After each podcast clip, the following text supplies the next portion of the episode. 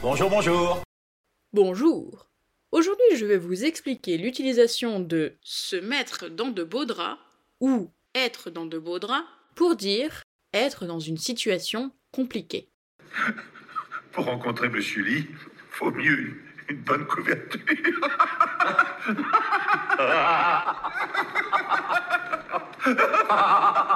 oui. Sinon, je me mettrais dans de beaux draps. Noël Flantier aime les calembours. La couverture d'un espion est capitale. Il en faut absolument une pour ne pas être repéré. Sans couverture, l'espion est dans la mouise. Il est dans une situation, c'est vrai, très compliquée, voire impossible. En gros, un espion sans couverture est dans deux beaux draps. C'est sur ces notions qu'Armand et Hubert se marrent, et nous avec.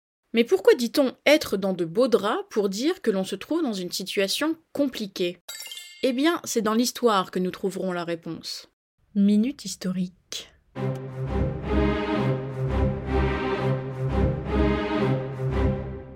De l'Antiquité au Moyen Âge, les draps représentent les habits, les vêtements, les fringues, quoi.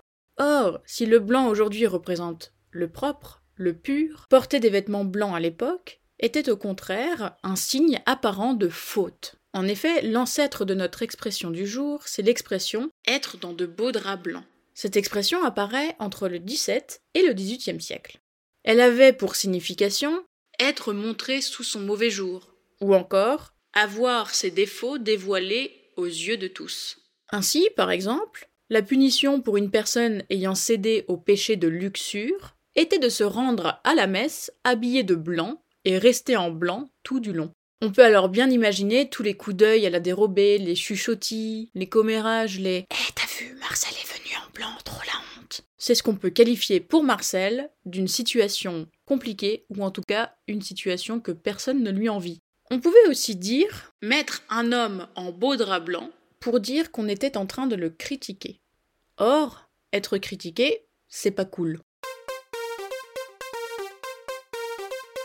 Pour continuer sur notre lancée, le linceul, ou le drap mortuaire avec lequel on enveloppe les cadavres, est blanc. On comprend donc qu'être dans de beaux draps blancs peut aussi vouloir dire être mort, c'est-à-dire être dans une situation pas top. Avec le temps, l'adjectif blanc a été abandonné et être dans de beaux draps a évolué. Si au départ cela signifiait être dans une situation peu enviable, Aujourd'hui, il y a une notion supplémentaire d'empêtrement, de complication, de galère. Mais d'ailleurs, pourquoi dit-on une galère pour parler d'une situation galère? Vous le savez sûrement, les galères ont été de l'Antiquité au XVIIIe siècle de grands bateaux à rames. Et qui ramait dans ces bateaux? Eh bien, il s'agissait des brigands, des voyous arrêtés et dont la peine consistait à des années de galère. On les appelait alors les galériens. Un jour les soldats du roi t'emmèneront aux galères. Tu t'en iras toi par trois, comme ils ont emmené ton père.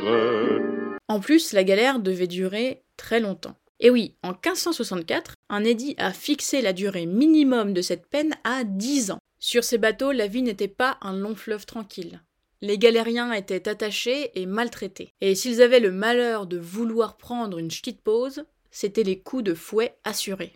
Les galères seront supprimées en 1748 par Louis XV, mais elles sont ancrées dans nos mémoires. L'expression est encore aujourd'hui largement utilisée pour désigner une situation mal engagée, une mauvaise situation, être dans la panade, quoi. Être dans la panade a à peu près le même sens. Et ça sera notre deuxième expression bonus du jour. Alors, pourquoi dit-on être dans la panade quand on est dans une mauvaise situation? Eh bien, il s'agit d'une expression culinaire.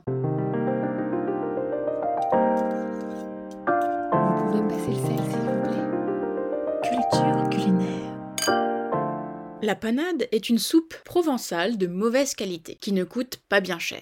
Elle est faite à base de pain, d'où son nom. La panade est considérée comme le plat du pauvre. Manger de la panade, c'est qu'on est dans une mauvaise situation financière. Au fur et à mesure, panade devient alors synonyme de misère, et être dans la panade, c'est se trouver dans de beaux draps, être dans le pétrin, quoi.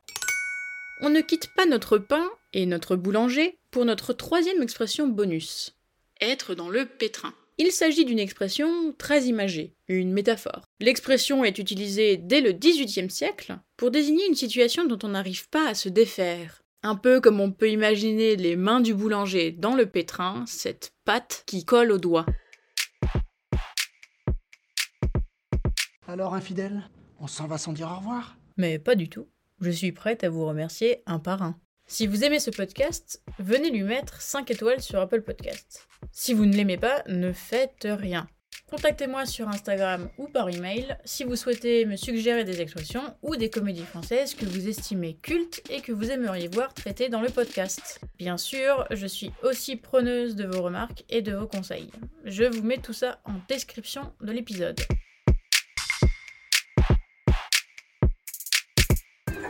Au revoir les enfants.